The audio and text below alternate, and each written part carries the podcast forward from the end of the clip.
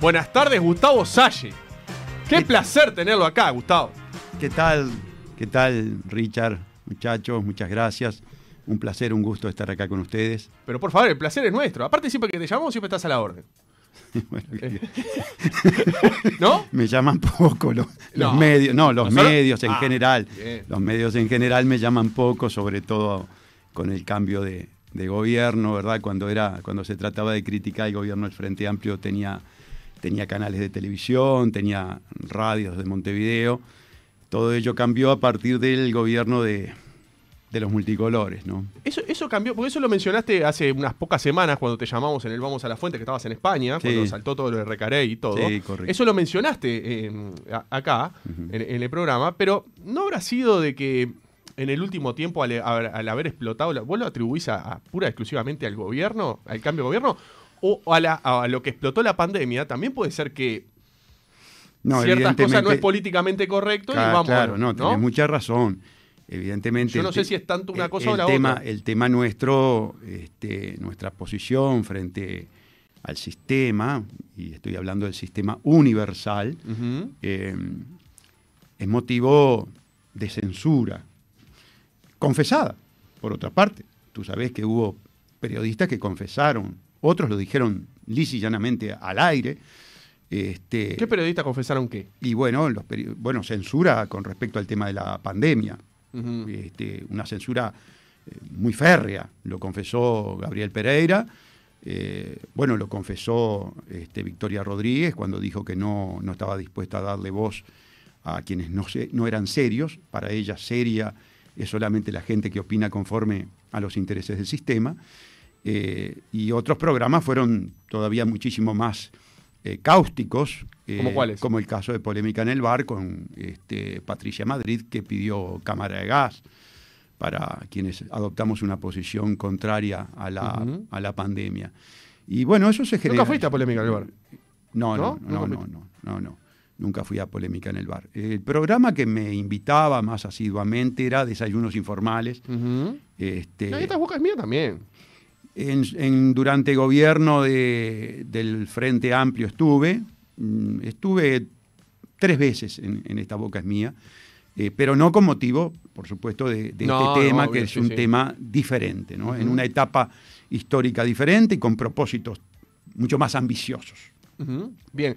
¿Cómo, cómo ves el, el mundo ahora? Después ya estamos, pasamos la mitad del 2022, ya hemos pasado eh, gran parte de la pandemia, aunque sigue estando, ¿no? ¿Va a explotar el mundo?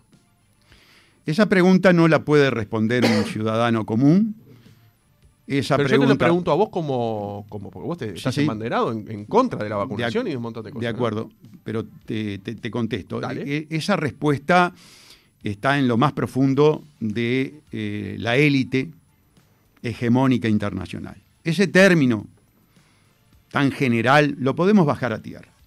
¿Qué es la élite hegemónica internacional? Bueno, son los mega ricos del mundo, que están organizados institucionalmente en diferentes eh, institutos, ¿verdad?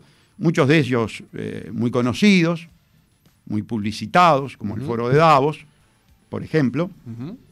Llegó Matías Vichamano, nuestro compañero de Bienvenido, conducción. bienvenido Matías. ¿Todo bien? tú. Este Foro de Davos, encargado por la Organización de las Naciones Unidas para mm, conducir el gran reset, es decir, este cambio paradigmático que está viviendo la, la humanidad. Ajá. Lo que podemos vislumbrar eh, los analistas, los que nos dedicamos a analizar la política internacional, y está a la vista de los ciudadanos comunes, es que hay un clima belicista. Hay un clima bélico instalado a nivel planetario. En estos días tenemos eh, una situación de alta tensión, por lo menos periodística, y de escaramuzas militares, que es el viaje de Pelochi a Taiwán. Tenemos un conflicto armado que yo pensé que iba a ser de corta duración, tuve un Twitter, asumí que me equivoqué.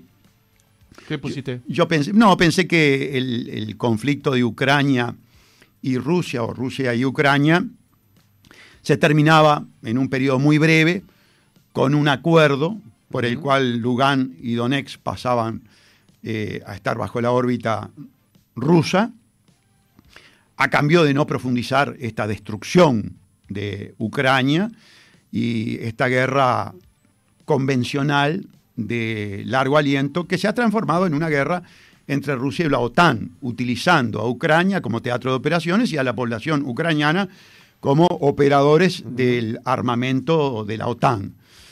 Una guerra de desgaste con una serie de consecuencias muy importantes a nivel mundial, pero sobre todo pagando un precio muy caro Europa, de donde acabo de venir, y de poder compulsar in situ, eh, bueno, esas consecuencias tan, tan negativas que le está haciendo pagar la élite política a, todo el pueblo europeo. ¿Y cuál es la intención entonces de Putin?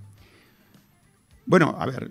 Para vos, ¿no? Lo, de, nosotros tenemos que analizar las guerras siempre en el contexto de estrategias de la élite. Nunca son guerras patrióticas, nunca son guerras por motivos altruistas. Las guerras son fundamentalmente actos financieros que responden a los intereses de la élite. Y la élite tiene una característica que ha quedado palmariamente de manifiesto en quienes estudiamos la Segunda Guerra Mundial, por ejemplo también estaría de manifiesto en todas las guerras anteriores. Y es que la élite financia a los dos bandos a la vez. Entonces, e, eso es la crueldad eh, de quienes pelean y sufren las consecuencias de la guerra. Los, soldados rusos que están muriendo hoy están muriendo en, virtud de eh, armas que les provee, entre otros, la mafia rusa. ¿Por qué? Bueno, porque la mafia rusa tenía sus inversiones en Occidente. Y muy probablemente tuviera sus inversiones en, las, en la industria, en el complejo industrial militar. ¿Te das cuenta? Al contrario, los ucranianos están padeciendo esta guerra que es financiada, entre otros, por Europa. ¿Por qué? Porque le compran el gas y el petróleo. Bueno, había un gran debate sobre eso, ¿no? Sobre, Por supuesto. Sobre, este, y no lo, no lo ni cortar negocio con Rusia. Ni Rusia lo corta. Ninguno de, ni Europa lo corta. Claro. Entonces, ponte en la situación de un padre cuyo hijo de 20 años fue al frente ucraniano, supuestamente en el discurso propagandístico de, Rusia, ¿eh? de los medios de comunicación rusos, a defender la madre, la madre patria rusa. y tenías toda la oligarquía rusa, la mafia rusa, criminales rusos, con todo su dinero congelado ahora en Occidente. ¿Y cómo viste que Argimón fuera a, a, estar allí en el momento y después con un, a ver, con un, ¿cómo decirlo? Con, una frase que era intentar a ver si podía mediar. Y después reconoció con Aldo Silva que dijo que en realidad era imposible, que ella fue a ver cómo era un montón de cosas, ¿no? Ni fue a pasear, yo qué sé, fue, no, tiene explicación. Te das cuenta que Uruguay en el concierto internacional, en un conflicto de esas dimensiones, no, no tiene sentido. ¿No te parece válido la participación de Uruguay? No es que. Porque incluso creo que el presidente ucraniano le pidió a la calle. Sí, por supuesto, el presidente ucraniano le pide a todo aquel que le dé eco y caja de resonancia a, su posición, pero evidentemente esta no es una guerra que la conduzca Zelensky. Zelensky es un títere, es un títere de los intereses de, de la OTAN, más concretamente de Estados Unidos. Estados Unidos provocó esta guerra. Fue una provocación, como es una provocación el viaje de la vieja Pelosi. ¿Qué, puede importar, ¿Qué puede importar el viaje de la vieja Pelosi a China si no fuera por el aspecto institucional que representa, la mojada de oreja? ¿Qué puede cambiar eh, la ecuación? Es una, es una provocación. Ahora, la pregunta es, ¿por qué se están dando estas provocaciones? ¿Por qué se genera el conflicto? ahora nuevamente el conflicto de Kosovo, ahora nuevamente el, conflicto de este, armenio, en Nagorno-Karabaj, eh, conflicto en China, conflicto en Ucrania, conflicto en Yemen, y vos tenés una cantidad de focos de tensión de dos polos, dos polos.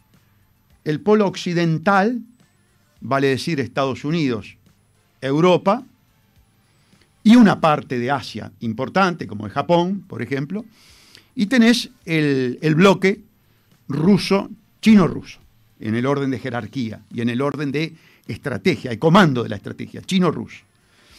Ahora bien, cualquier persona más o menos instruida sabe perfectamente bien que el fenómeno chino, este destape financiero, económico, político, militar de China, obedeció una estrategia de Occidente. Es más, el ideólogo, o por lo menos el operador explícito, es Henry Kissinger, que sigue siendo hoy un operador a alto nivel. ¿Y cuál es el fin de todos esos operadores? Que son los que eh, esta élite que maneja. ¿Cuál es el fin? ¿Cuál es- ¿Qué ganarían con todo esto? ¿Qué es lo que ganan? profundizar, profundizar, consolidar y volver indesafiable su poder total, absoluto, omnipotente y omnipresente sobre la humanidad. Vos tenés 8 mil mi- millones de personas aproximadamente Sí. en la base de la pirámide. En la situación media de la, pirá- de la pirámide tenés los operadores, privados y públicos. Entre esos operadores, naturalmente, la clase política, la burocracia de los gobiernos, de los, de los sistemas de administración de los países. Y en la cúspide de la pirámide, un poder privado, mega rico, elitista, eugenista, despoblador, tiránico, que lo que quiere es mantenernos a los 8.000 bien divididos, porque si somos 8.000 y todos juntos le pegamos una patada en, en un- en unos segundos, bien divididos, bien peleados y fundamentalmente bien controlados.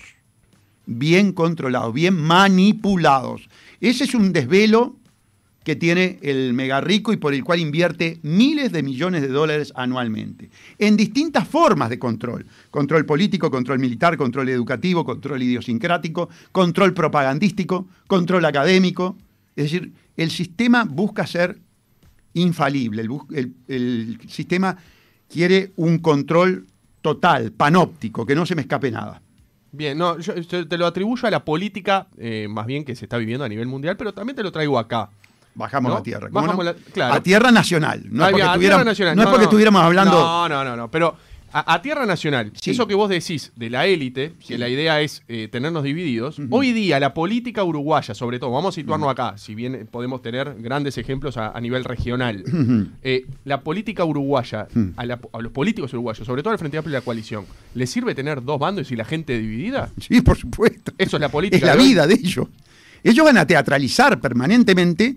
A ver, la situación política del Uruguay es de un partido único del nuevo orden mundial. Es un partido único agendista, un partido único dócil al poder mundial, viabiliza los intereses del poder mundial, eh, tanto por la mal llamada derecha, que ya ha experimido ese término, como por la izquierda.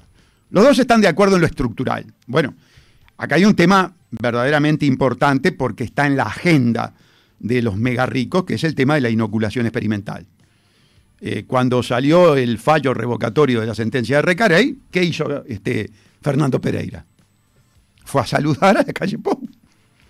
Fue a la que a saludar- Sí, pero Ellos este, siempre dijeron que se llevaban muy bien. explícitamente, no, no, pero este es un saludo por el triunfo Saludo por el triunfo. por el triunfo de la política del foro de Davos.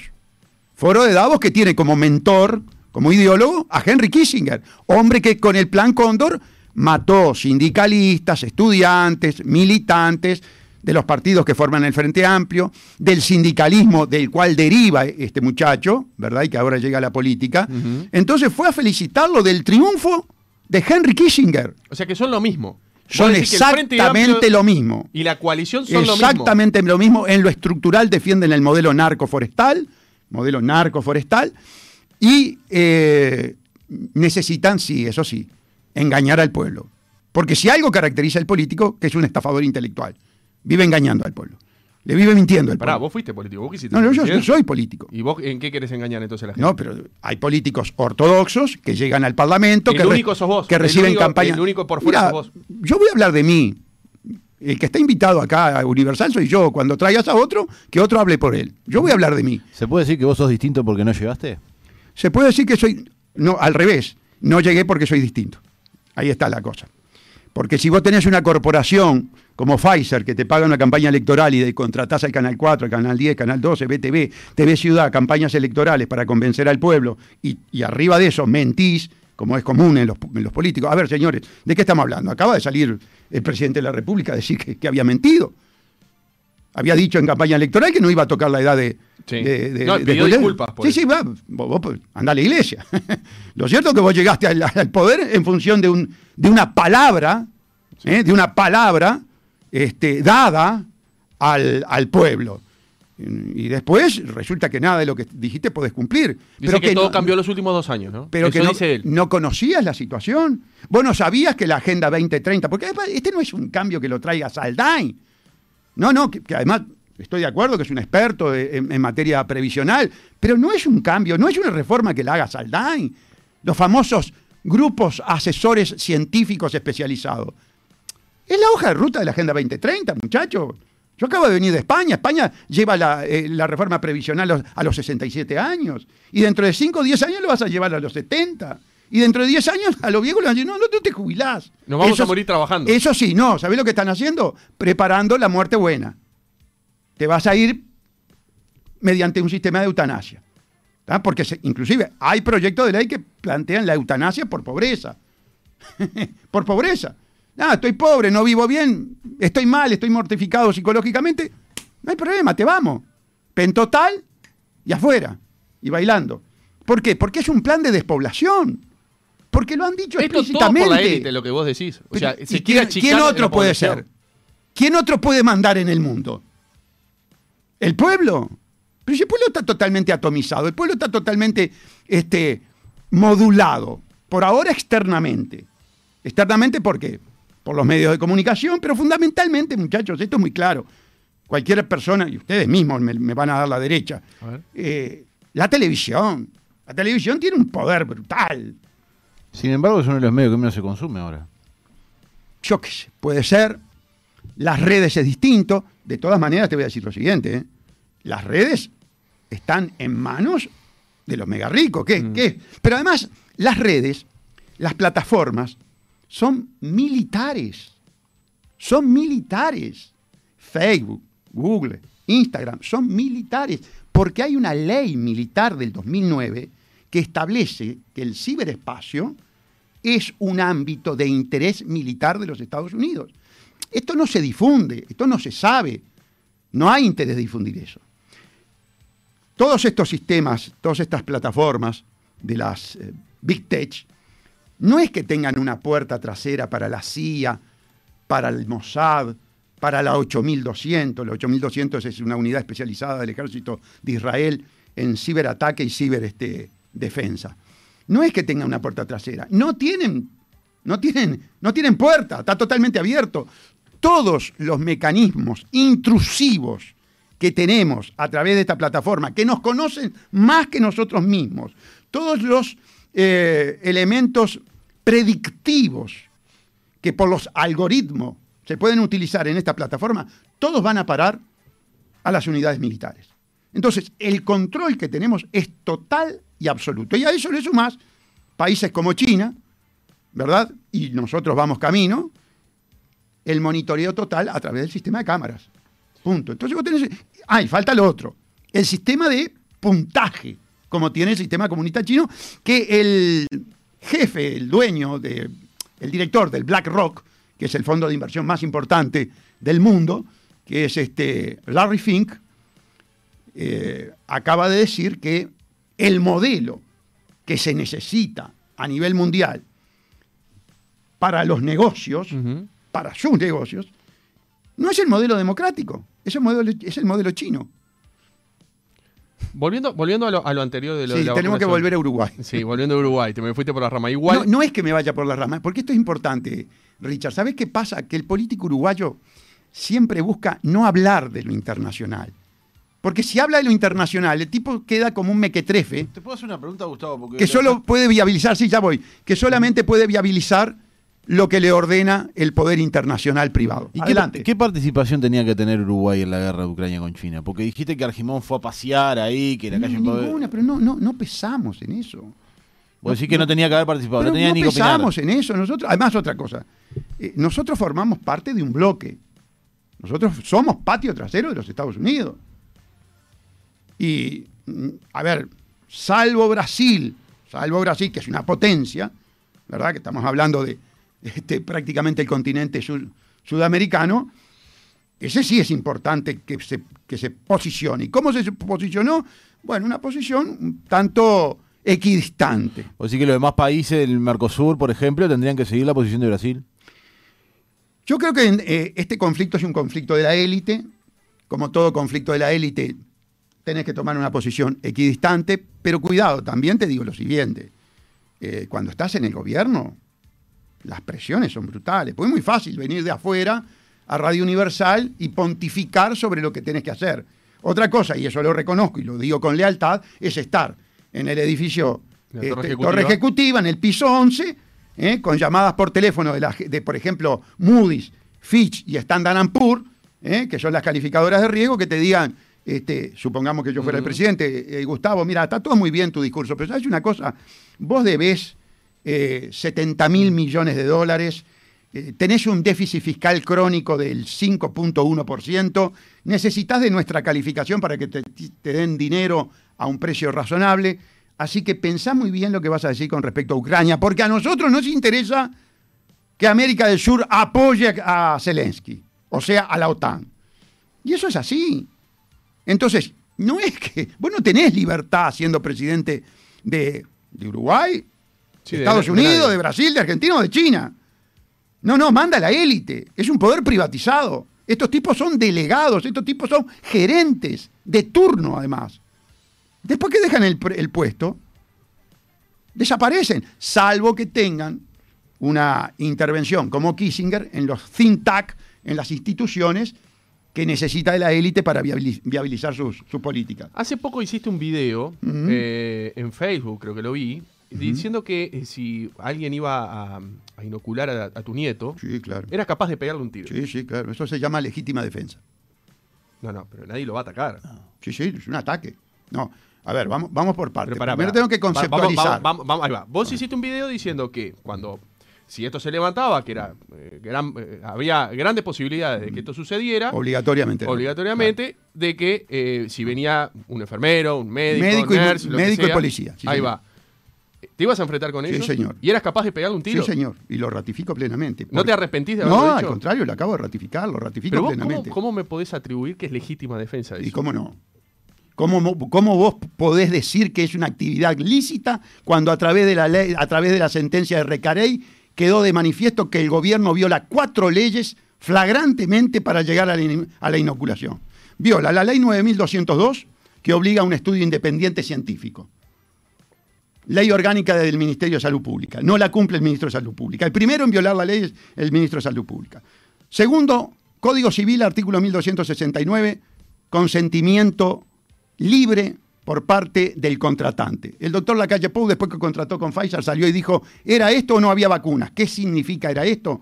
Contrato secreto, contrato ley secreto, sí. inoculación de sustancia secreta, eh, vale decir, opacidad total, absoluta, de una sustancia en etapa experimental y que además tiene una aprobación de emergencia en virtud de un estatuto militar de los Estados Unidos que proyecta sus consecuencias al Uruguay, la ley PREP de los Estados Unidos. Vos me decís todo eso, pero si vos haces eso, vas en cana. No, ¿Cómo no vas con en un cana? juez honesto, valiente y decente, aplica la legítima defensa. ¿Por qué? Porque la conducta, la conducta agresiva, ofensiva, potencialmente infanticida, es de aquel que lleva adelante una inoculación ilegal, criminal, violando todo el sistema de derecho que tenemos en el O país. sea que el Poder Judicial es cómplice. El Poder Judicial con esta Eso es lo sentencia. que estás diciendo el vos. Poder Judicial con esta sentencia es terriblemente, com- cruelmente cómplice. ¿Por qué, qué- ¿Por qué cruelmente cómplice? Porque todos los aspectos fácticos, el proceso de amparo y la sentencia de Recarey en 39 ítems dejó claramente sentado que no tiene ni base legal ni base científica. Bueno, más imposible. ¿Qué hace el Tribunal de Apelaciones? Como no puede entrar a discutir lo que quedó probado, pero tiene el compromiso, tiene el compromiso de reanudar la inoculación, la saca del estadio, la tira al óvol, mediante excusas de carácter procedimentales, técnicas harto discutibles. Harto discutible. A mi juicio, totalmente equivocada, conforme al texto de la, de la- de la ley. El artículo 42, que es el invocado por el doctor este, Dentone en representación de los intereses difusos, o sea, los intereses de un grupo de niños, Es un, es un artículo sumamente amplio y por lo tanto no admite interpretación restrictiva, menos cuando está en juego la defensa de los derechos humanos, la vida y la salud. Entonces, el criterio restrictivo que utilizó la doctora Gómez Aedo, la doctora este, Alves y la doctora Bortoli es terriblemente y cruelmente equivocado. ¿Te das cuenta? Claro, tienen toda la parafernalia mediática a su favor. No van a polemizar. Nadie va a polemizar. Ni siquiera, por ejemplo, el Colegio de Abogados que salió lisonjeramente a respaldar esta sentencia abominable del tribunal. Ellos salen y hablan. ¿Por qué? Porque saben perfectamente bien que no, no van a viabilizar un debate con el doctor Salle en un gran medio de comunicación o en la plaza pública. Pero salieron a defender una sentencia abominable, salieron a defender el secretismo, la violación de la ley, la falta de, de fundamento científico. Eso lo hizo el Colegio de Abogados. No, no, me quedé, eh, en varias cosas que dijo usted. eh, me quedé colgado con lo, lo que había dicho anteriormente y, y obviamente me, me quedé pensando, ¿usted cambiaría en caso de que sea que sea electo diputado o, o senador, cambiaría su forma de pensar? Bueno, pero si cambiara mi forma de pensar sería una basura. Como lo dijo, que la opinión muchas veces depende. de No, que- la opinión no, la- las medidas de gobierno. Depende muchas veces de los Distinto distintos es que vos me preguntes, Salle, si usted llega a la presidencia, ¿puede hacer todo lo que dice como particular? Pero yo ya lo he dicho que no. Yo ya he dicho, y lo reitero, que el porcentaje de autonomía que tiene la calle Pou o cualquier otro presidente es de un 5%. Cristina Kirchner corroboró lo que yo digo, nada más que amplió el porcentaje. Y ella dijo 25%, que no es así. No tiene un 25% jamás en la vida. Un 5% como mucho. Todo lo otro viene absolutamente digitado. Porque el que paga manda. Pero eso es así en la vida. Es don dinero. Ahora, claro, el político no te puede decir esto. ¿Por qué? Porque no lo votan, porque el político va y miente. Voy a bajar los impuestos. Voy a aumentar este, la- los sueldos. No voy a subir la edad de jubilación. Y después viene el foro de Davos, a través del Fondo Monetario Internacional, el Banco Mundial, y te dice, mirá que la reforma es a 65 años. No, pero yo prometí, ¿qué me importa lo que vos prometiste, botija? Esto es así o te quedas sin crédito. O no te vendemos o no te compramos. Punto. ¿Qué le parece hasta el momento la- las medidas que ha tomado la calle en general? Nefastas. Porque viabiliza la, la Agenda 2030. Una, una agenda criminal pedófila degenerada. Pedófila. Pedófila, claro. La, la legal- la legalización de las relaciones transgeneracionales. Y la reforma educativa es eso en el país. Es la, agenda, es la ideología de ¿Qué tiene género. la, la- la- la pedofilia con una, con una reforma educativa? Pero, está, pero, pero hay que leerla, hermano. ¿Qué quiere que te diga? Bueno, a ver. Lo contame. dice, lo dice expresamente. Es la reforma educativa bajo los paradigmas de la Agenda 2030. La Agenda 2030 incluye la legalización, legitimación y normalización de las relaciones transgeneracionales. ¿Cuál es la relación transgeneracional? Niño con viejo. ¿Te guste o no te guste? Es así. ¿Sabes El el- libro, el libro abierto, libro blanco de, de Ed- Edui 21, donde se junta la izquierda y la derecha agendista, en la página 12 lo dice claramente. Reforma educativa bajo los paradigmas de la Agenda 2030. A ver, el otro día con el tema de la fiebre del mono, O sea, La viruela del mono. Sí, la viruela del mono. se la viruela el mono, eh, Salinas dijo un disparate, Sí, bueno, a eso iba a ir también. Salinas dijo un disparate y se le fue todos los colectivos el de colectivo, Soros, ese. todos los colectivos de Soros y Kissinger, financiados por Soros y Kissinger, los LGTB, Sí. los homosexuales, Sí. se le fueron al despacho. Mm, y bueno, y Salinas tuvo que poner una marcha atrás. A tal punto la marcha atrás que yo no sé si no va a intentar probar una relación homosexual. Porque salió y no, no te rías, pero, pero no te rías, pero dijo así, que estaba, que, que tenía que ayornarse, que él era un hombre Sí, de lo 60 vi, lo años. Y bueno, yo tengo Porque miedo él lo que, dijo en realidad fue que lo que recomendaba a la gente que tuvieran parejas estables.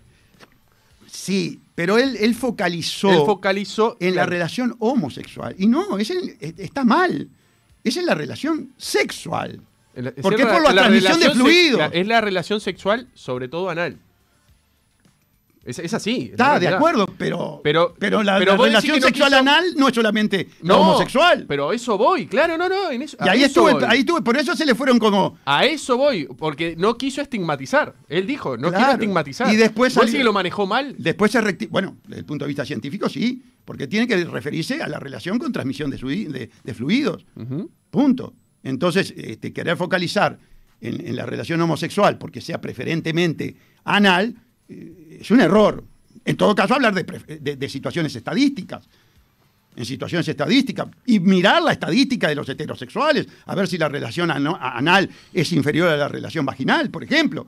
Y No, vos- en vos algunos países está por encima del 85% de la, la relación anal. Es así. Está ¿Sabés cor- o no? Está correcto, bien. Es, bueno, no sé en qué países te referís. No, no me acuerdo, pero lo leí, lo Bien, leí. bien, bien. Y en algunos pocos por arriba del 90. Pero nadie, di- no, pero no dice de que sean de hombre. O sea, puede No, ser no, por eso. relación anal con una relación- exactamente, hetero u homosexual. Claro. Y ahí estuvo el error. Pero después se rectificó tanto, tanto, Sí. que, que dijo que bueno, que se tenía que ayornar y está. Es cosa de él. Bueno, pero de ahí a probar relaciones. No, no, yo no digo, di- se quiso ayornar, no sé. Vos lo interpretás como quiera, le da la amplitud que quiera. En cualquier, en, cual- en cualquier momento lo vemos a Salinas, decís vos. No, yo qué sé, no sé. Tenga cuidado. con Y la viruela del mono. Eh, ¿qué, en ¿Qué tiene de común y qué tienen de distinto con Gran pregunta. el- la COVID? Gran pregunta. ¿Qué tienen de común con Kissinger? Pues siempre me lo traes a Kissinger. Claro. Siempre me lo traes Claro, a él. Kissinger. Hago copiloto de lujo contigo y, Y me, habla me Kissinger. hace Kissinger. Saqué una foto a la radio. Me parece que te vas a terminar en una relación homosexual con Kissinger, me parece. ¿eh? ¿Por qué Kissinger? Kissinger formó la conferencia de Múnich sobre seguridad. Sí. Conferencia de Múnich de seguridad. Si quieres pones en Google ya ahora, conferencia de Múnich de seguridad allí en el estudio. Y en el 2017, esa conferencia determinó que el 15 de mayo del 2022 iba a saltar la viruela del mono. ¿Cuándo fue eso? 2017, conferen- penúltima conferencia de seguridad de Múnich. Entonces el tipo, él es el gestor de ese think tank, de ese tanque del pensamiento, de esa usina ideológica que es la conferencia, entre muchas que hay en el mundo y que son de la élite, dando fecha exacta. Y después sale el documento de la eh, Organización Mundial de la Salud que efectivamente en mayo, mediado de mayo, viruela del mono. Como el evento 201, 60 días antes del COVID, hecho por las farmacéuticas y una serie de corporaciones con Bill Gates a la cabeza, determinó que iba a haber una pandemia. Una pandemia en, en- en función de un corona. Y 60 días después, o casualidad, surgía En Wuhan. en Wuhan. ¿Y, qué pasó en esa conferencia? ¿Qué es- ¿A qué se llegó como criterio unánime para atacar la pandemia? Vacunación. ¿Quiénes estaban? Las grandes farmacéuticas del mundo. Todos reunidos, evento 201. Bueno, juicio- eh, Pfizer está enfrentando distintos, distintos juicios ahora, ¿no? Sí, pero Pfizer está protegida, porque Pfizer tiene contratos de indemnidad. Responden los estados. Argentina acaba de viabilizar una ley, de sacar una ley, sancionar una ley por la cual paga los efectos eh, adversos de la, de la vacunación. Es decir, que si, si surge un juicio, Pfizer tiene un contrato secreto que se filtró el contrato de Perú con el contrato de Perú con, con Pfizer y de ahí el periodismo a nivel internacional habla de las cláusulas, yo lo leí, yo lo tengo ese contrato, y son cláusulas, bueno, otra que leoninas. ¿De qué tenor? extorsivas. ¿De qué tenor? Bueno, indemnidad e impunidad. Secreto total y absoluto. Y ahí ya está. Ahí ya está. Eh, extorsión. Por lo tanto, falta de consentimiento libre. El contrato, el contrato de Pfizer con la calle Pou es un contrato civilmente nulo, inexistente. ¿Por qué? Porque viola el artículo 1269 del Código Civil, que para los contratos establece como elemento estructural, esencial, imprescindible, consentimiento libre. Libremente otorgado. Si yo te pongo un revólver en la cabeza y te Sí, digo, sí, sí, firma vendeme el reloj, no es un consentimiento. Y esto es.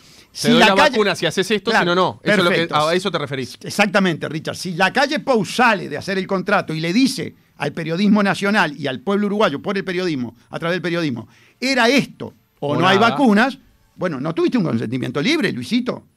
Te presionaron, te condicionaron. Es, es nulo este contrato. Claro, no hay juez que lo vaya a declarar. Ya sabemos qué pasa con el Poder Judicial. Pero desde el punto de vista estrictamente jurídico, técnico, es nulo. Si esto mismo pasa a nivel de privados, sin mayor importancia entre Juan y Pedro, el contrato se declara nulo, por supuesto. Acá, como está en juego toda una agenda y toda una estrategia a nivel mundial que tiene la inoculación experimental como un elemento fundamental, porque ¿hacia dónde vamos?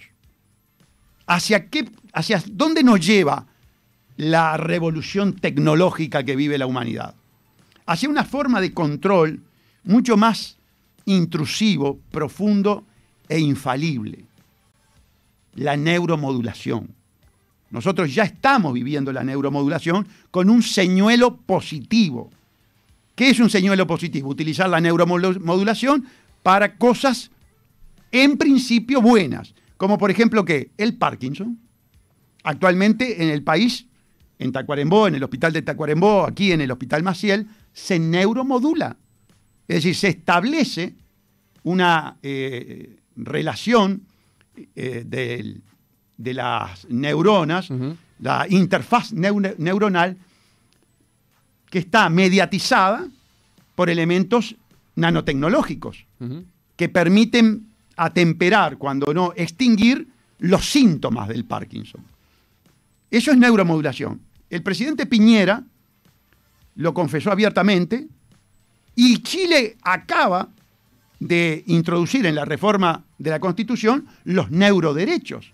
neuroderechos que los eh, planteó el español Rafael Juste, que no es abogado, es médico, especialista en neuro, neuromodulación.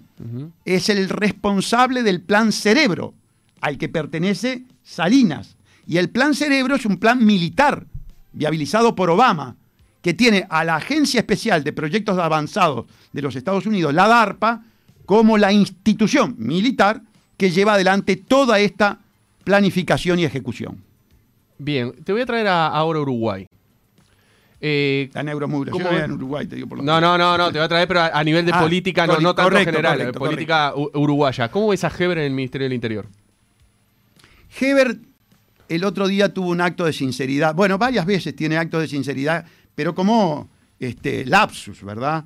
Eh, dijo, el problema de la criminalidad en el Uruguay eh, es un problema de carácter social. Sí. Sin duda, los factores. Sí, bueno, no es ninguna novedad. Ah, bueno, por eso, no descubrió la pólvora. Estamos de acuerdo. Pero que lo diga el ministro del Interior tiene su importancia. ¿Por qué? Porque él está reconociendo lo que nosotros venimos diciendo hace mucho tiempo. Nosotros venimos diciendo de que la criminalidad en nuestro país se ha disparado, y eso nadie lo discute, el número de presos en cárceles está a la vista, eh, ya superando los... Los 14.000, ¿no? 14.000, los 14.000, ¿no? una cosa sin precedente. sí, hace unos cuatro años creo que apenas superaba los 10.000. Sí, sí, no, exacto, andaban en los 9.000. Eh, hasta cuando yo ejercí andábamos en los 10. Bien, estoy hablando dos años y medio atrás. Pará, ahora, ahora seguimos con eso, pero ¿Qué es mejor? Ah, eh, ¿Ahora los atrapan? No, no.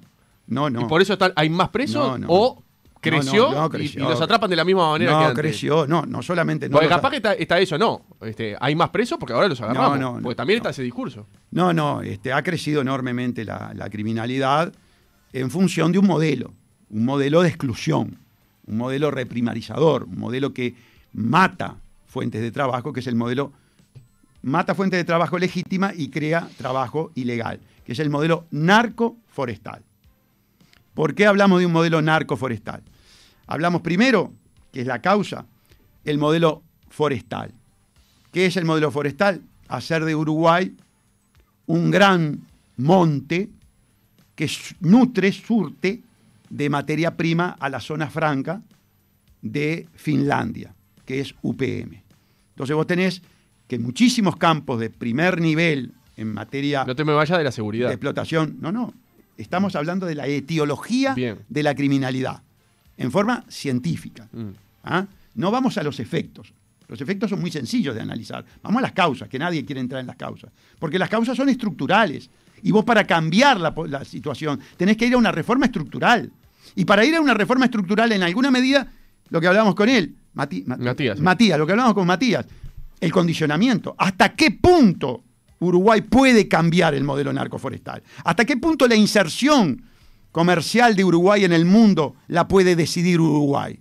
Entonces, tenés el modelo eh, forestal, que es un modelo que produce, o mejor dicho, que genera poca mano de obra. ¿Por qué? Porque, entre otras cosas, está muy robotizado. Genera algún efecto secundario, camioneros, en fin. O sea, luego Pero- vos lo atribuís a la falta de trabajo. Falta de trabajo. Y falta de educación. Por reprimarización. Por Y falta de educación. y falta de educación. Bien. O una educación negativa. Proclive al- al- al- a la criminalidad. Segundo, el individuo que no trabaja, pero tiene toda una parafernalia propagandística que estimula el consumo, busca, indudablemente, alternativas de financiación, de adquisición de poder, de poder de compra. ¿Cuál es la alternativa más sencilla que opera en el ámbito de, las, de los países, de los este, eh, ambientes eh, pobres, pauperizados? El narcotráfico. El narcotráfico. Entonces, ¿qué tenés? La captación como adicto y como operador del narcotráfico. ¿Y cómo termina esto? En enfrentamientos de mercado. Pero ¿cómo se dirimen los problemas de, de enfrentamiento de mercado a bajo nivel, en el mercadeo este, de base? Violentamente, con cuatro o cinco homicidios, este, a veces en el día, otras veces en, en la semana. Bueno, no hay en este momento prácticamente delito que no tenga el condimento, el elemento Sí. de la droga.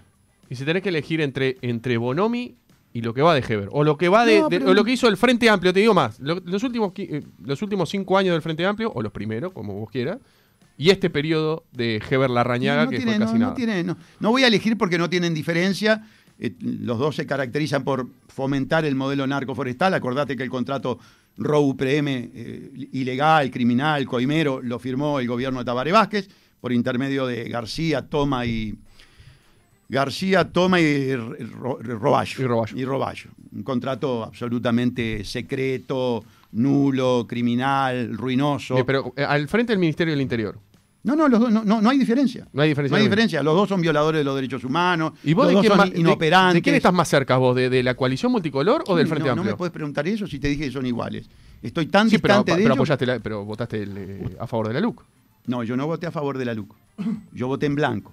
¿Por qué voté en blanco? Que beneficiaba A la a la. A la ¿Por qué? Porque luché contra la entrega que había hecho el Frente Amplio a la oligarquía banquera a través de la Solo ese obligatoriedad. motivo fue lo que te ese mo- llevó. Solo ese motivo. Después aclaré que el PIT-CNT era golpista, el Frente Amplio era golpista, porque en la derogación de la LUC no incluían el golpe de Estado técnico. Vale decir, todo este sistema de administración de justicia penal, que es un sistema criminal, inmoral, delictivo, ahora confesado, confesado por Diego Pérez, el fiscal Diego Pérez. Lo que yo vengo diciendo, y que decía Viana antes de fallecer, Mm. desde el 2017 hasta la fecha, está corroborado, pero está corroborado por los propios agentes, por los propios operadores jurídicos de la Fiscalía.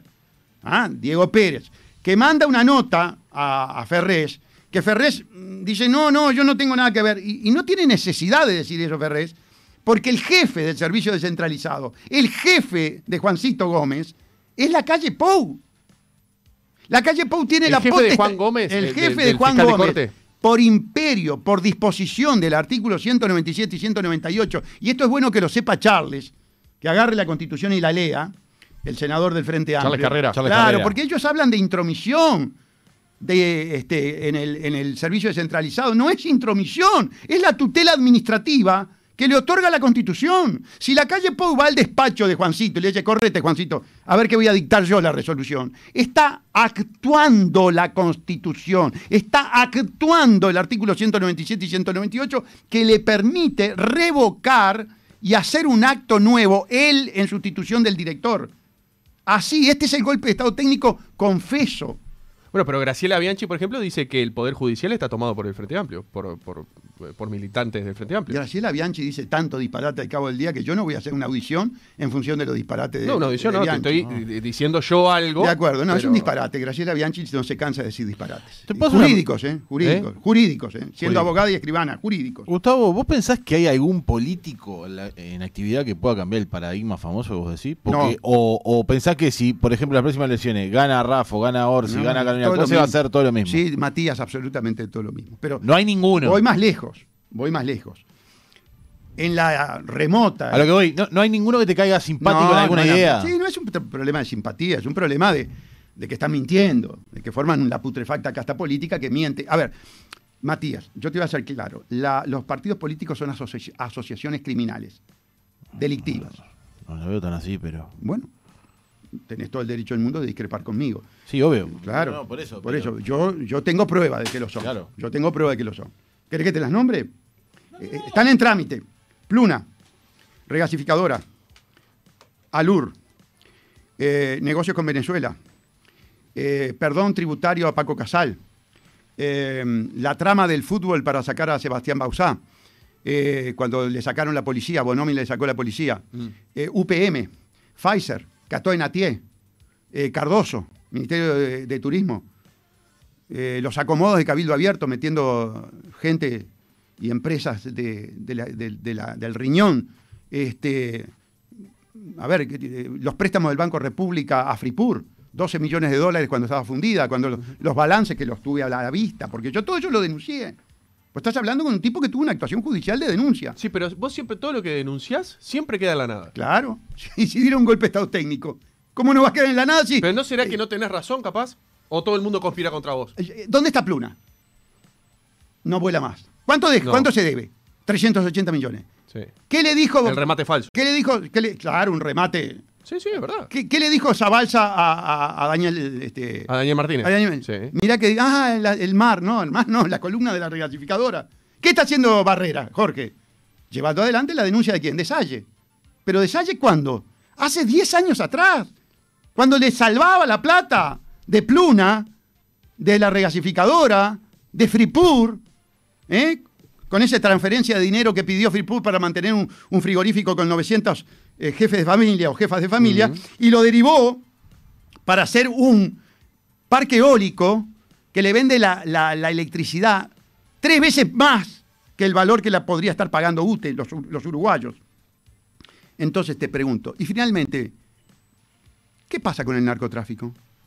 ¿Cómo es posible que en un país que está tomado por el narcotráfico, a los balazos limpios, acuérdense este, cuando la bomba eh, de, de estruendo que le explotó a, a Heber y hizo aquella broma, este, dando a entender Sí, que, se confunden en algunos barrios con las- Ahí los está, balazos. con- sí. Exactamente. Sí, me acuerdo, sí. Asumiendo que las balas son cosas. El propio ministro del Interior y lo toma para No, la- pero risa. ¿No crees que fue un, un- un- un chiste que no se dio cuenta? ¿O una humorada de momento pero que no era pero- consciente? Pero, una humorada, pregunto pero ¿sabes qué? Una humorada, que fue una humorada, pero con base real.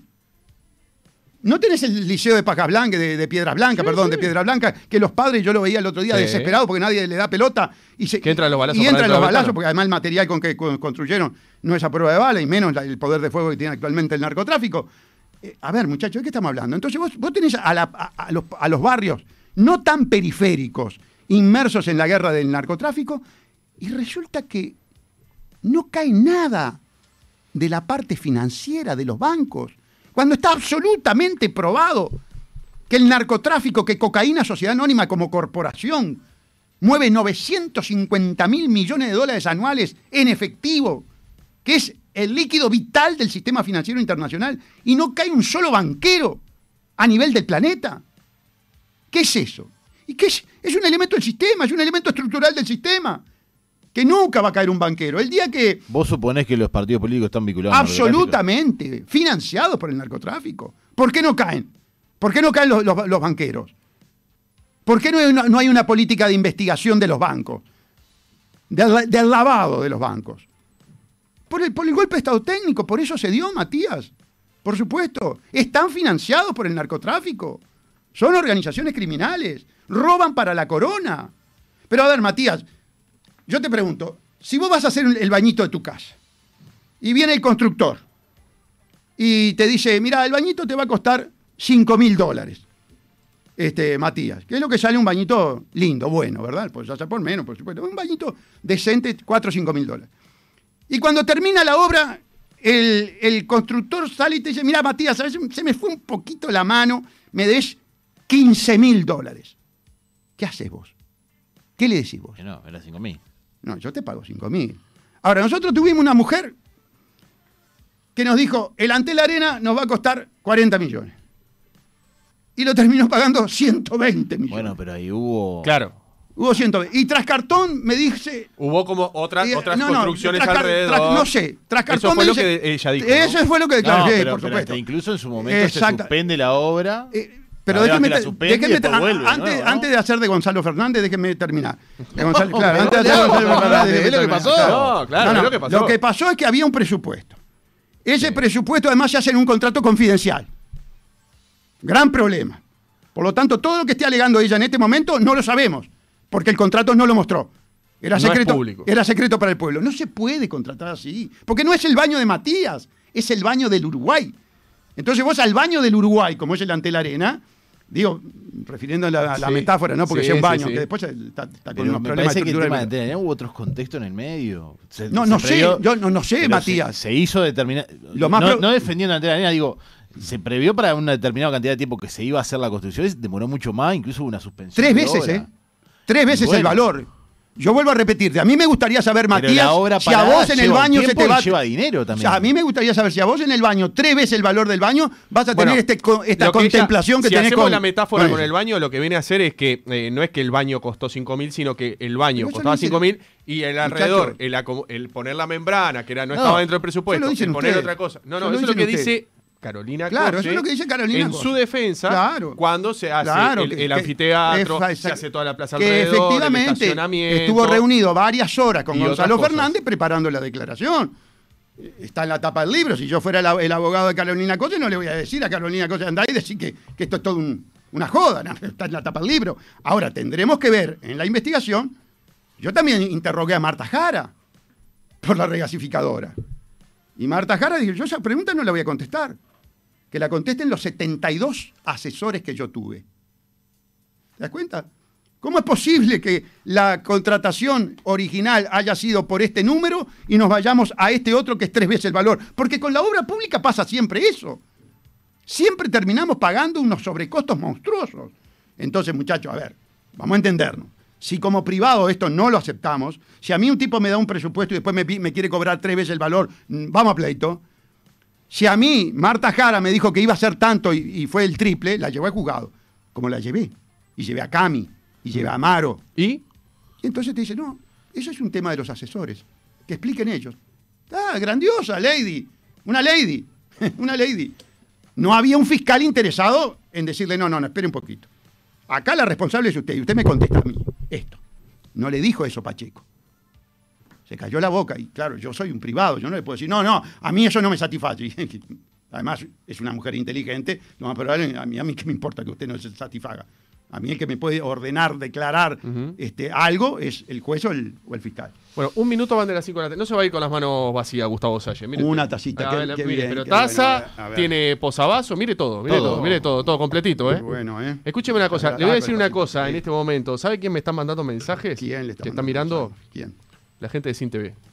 Bueno, ellos Está son. mirando en vivo. Ellos, ellos, ellos nos agarran a mí, a Carlitos Techera. Yo tenía varias a para Bianchi. preguntarle. Sí. No, no le pregunté lo de la periodista argentina, que usted Uh, tuvo- la de Milei.